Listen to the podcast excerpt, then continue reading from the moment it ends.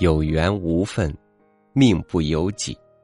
中国人总能从悲痛中找到忍耐的支撑。有缘千里来相会，时来运转。生活里也总能有许多的欢喜，看似随机的撞上你，让你的人生充满幸福。缘分和命运，离人生有多远？与您分享季羡林的文章《缘分和命运》。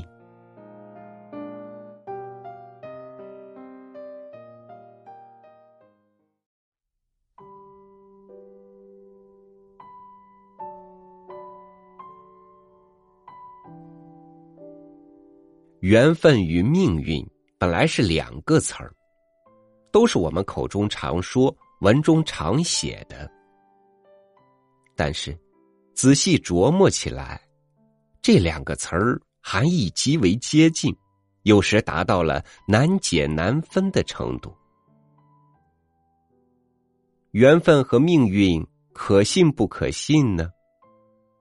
我认为不能全信。又不可不信。我绝不是为算卦相面的张铁嘴、王半仙之流的骗子来张目，算八字、算命那一套骗人的鬼话，只要一个异常简单的事实就能揭穿。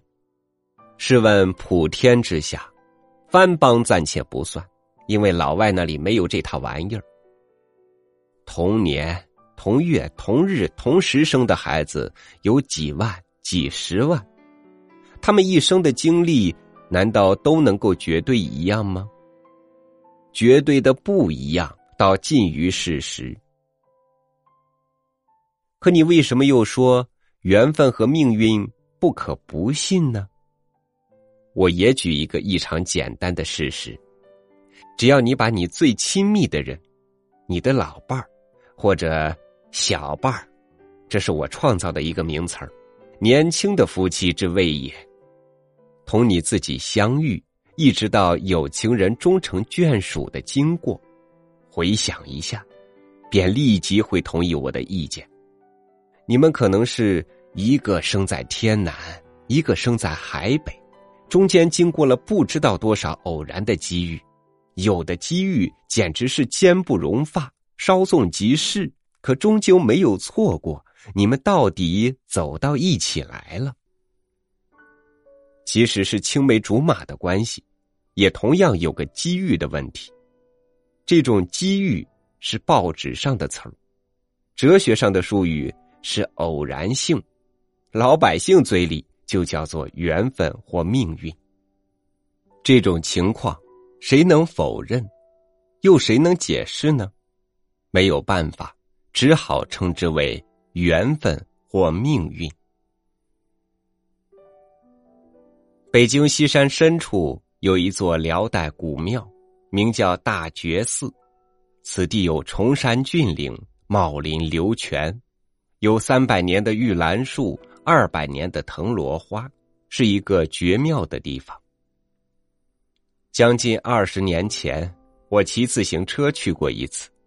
当时古寺虽已破败，但仍给我留下了深刻的印象，至今意念难忘。去年春末，北京中文系的毕业生欧阳旭邀我们到大觉寺去剪彩。原来他下海成了颇有基础的企业家。他毕竟是书生出身，念念不忘为文化做贡献。他在大觉寺里创办了一个名会茶院，以弘扬中国的茶文化。我大喜过望，准时到了大觉寺。此时的大觉寺已完全焕然一新，雕梁画栋，金碧辉煌，玉兰已开过而紫藤尚开，品茗观茶道表现，心旷神怡，浑然欲忘我矣。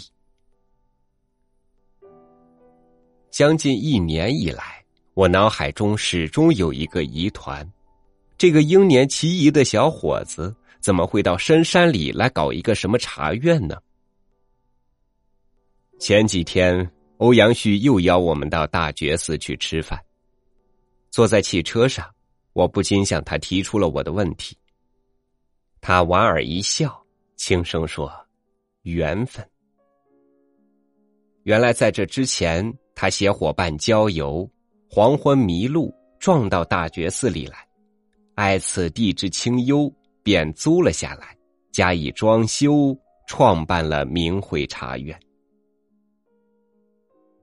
此事虽小，可以见大。信缘分与不信缘分，对人的心情影响是不一样的。信者胜可以做到不骄，败可以做到不馁，绝不至胜则忘乎所以，败则怨天尤人。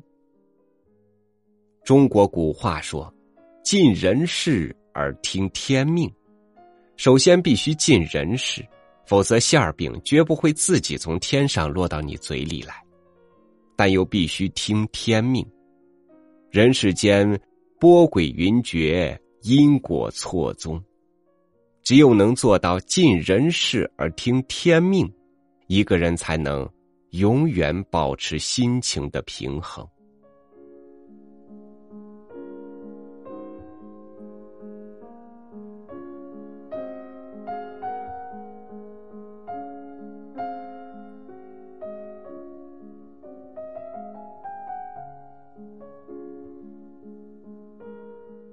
缘分与命运，这冥冥当中的无，平衡了多少内心的有，又让多少人或轻装快步，又或者满载幸福的走向了前程。需要信的时候，你信；不需要信的时候，也可不信。归根到底，信仰自己，过的才是你的人生。感谢您收听我的分享。欢迎您关注微信公众号“三六五读书”，收听更多主播音频。我是超宇，明天见。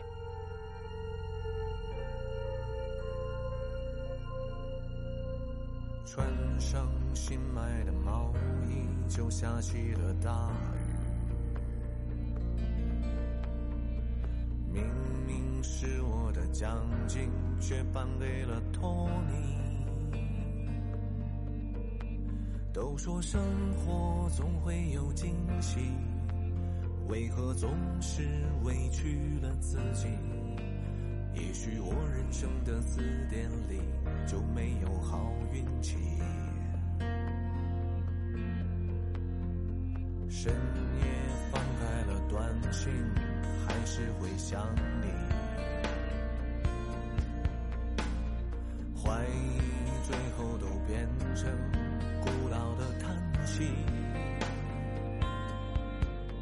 从没觉得自己聪明，但我相信老天会公平。每个路口都有红绿灯，只要我等一等，这就是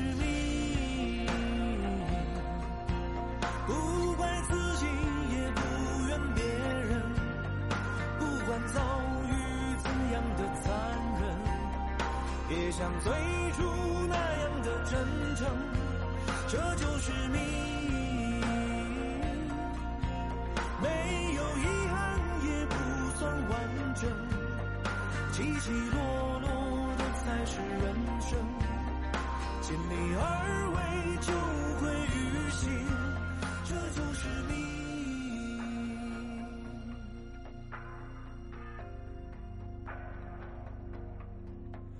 就是命，